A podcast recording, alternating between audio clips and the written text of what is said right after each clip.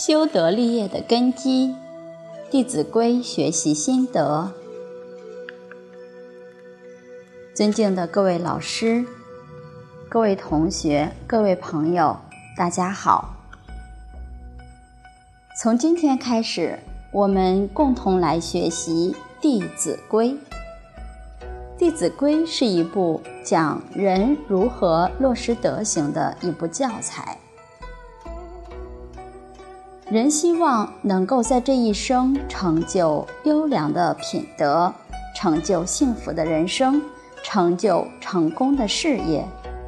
学佛的人希望这一生成圣成贤，做佛做菩萨。那么，学习《弟子规》便是最好的入门根基。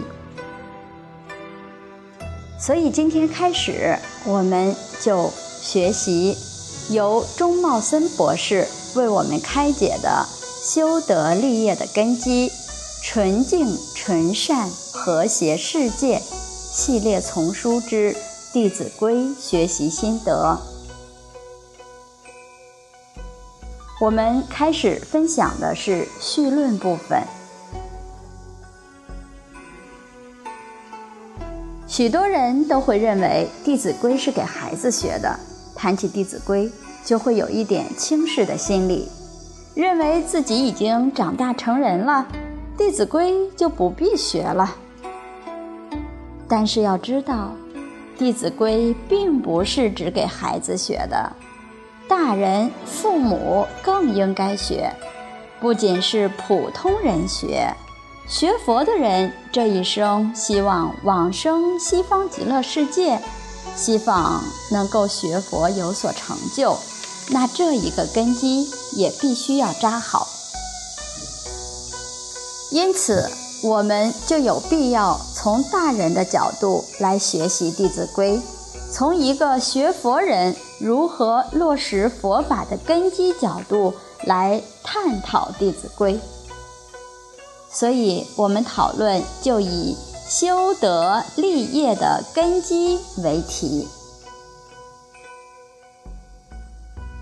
修德不仅是我们这一生想成就正人君子的品德，真是想要学佛成就佛菩萨的大德，也必须从《弟子规》入手。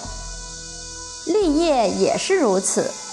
世间人希望得到成功的事业、幸福人生、成家立业，没有《弟子规》的落实也是达不到的。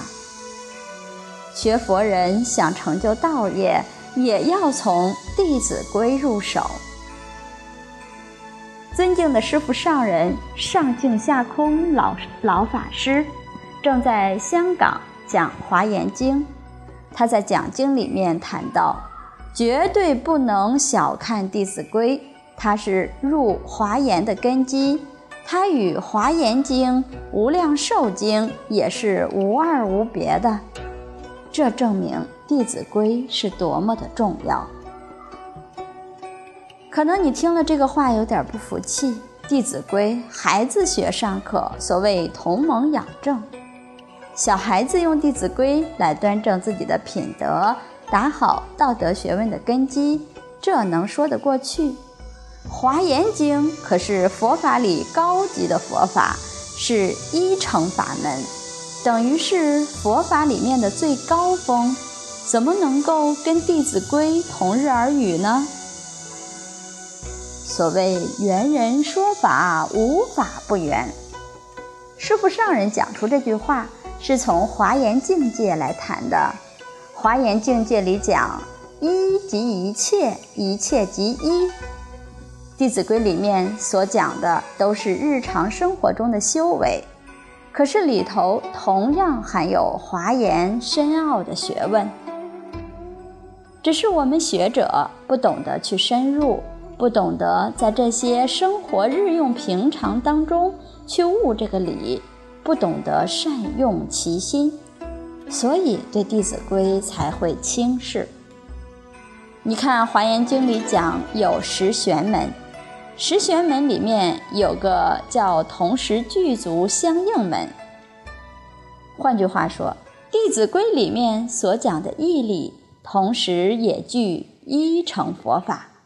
比如说《弟子规》第一句：“父母呼，应勿缓。”父母代表谁呢？它代表一切众生。佛法里讲，一切男人是我父，一切女人是我母。所以一切众生的呼唤，我们都要应勿缓。那这谁能做到呢？等觉菩萨才能做到。你看，观世音菩萨三十二应。应以什么身得度者，他就现什么身而为说法。众生若有急难恐怖，但自归命观世音菩萨，他就立即现身，令众生得到解脱。这才是应物缓。从这个角度来看，确实《弟子规》与《华严经》的理是相通的。只要放下妄想、分别、执着，哪一法不是华严呢？更何况《弟子规》里面所阐述的这些义理，都是自性性德的流露。自性是人人都具足的，这种性德是人人都本有的。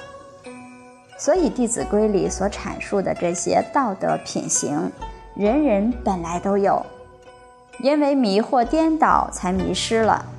所以，要恢复我们的自信，必须通过去修持这些性德，把性德作为我们日常生活行为的规范，这样才能够恢复自信。我们今天讨论学习《弟子规》，就跟一般的学习讨论方式有所不同。我们是通过一个作为大人、作为父母、作为修道之人。作为在世间想立大业，甚至在出世间法上能够得到道业成就的人，从这种角度来探讨《弟子规》。所以，既然说《弟子规》与华严是无二无别，那么为了大家理解这句话，我们来做一个试验，来看看。《弟子规》里面能不能够具有《华严经》的大格局？所以，墨学今天可以说是不揣冒昧，学问道德虽然很浅，但是也愿意用自己的一点学习心得来奉献给大家，供大家参考，请大家指正。我们今天开始的讨论，用华严宗法。来诠释《弟子规》，目的就是为了证明老法师所讲的《弟子规》与华严是无二无别的，同时能够令大家对《弟子规》产生足够的重视。如果《弟子规》没有落实，学华严也是很难入境界的。现在我们效仿古来大德的做法，像莲池大师。曾经注释《阿弥陀经》，他所用的注释方法就是华严的十门开启。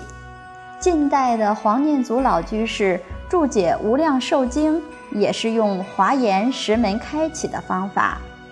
这十门开启，也就是十个方面来诠释这部经典。所以，古来大德所说的《无量寿经》是中本华严。《阿弥陀经》是小本华严，从两位大德莲池大师和黄念祖老居士的注解当中，我们可以看出，确实《阿弥陀经》和《无量寿经》具有华严的架势。老法师今天说，《弟子规》是华严的根基，它与华严也是无二无别。那我们就用华严十门开启来解释。那具体是哪十门呢？又分别是什么呢？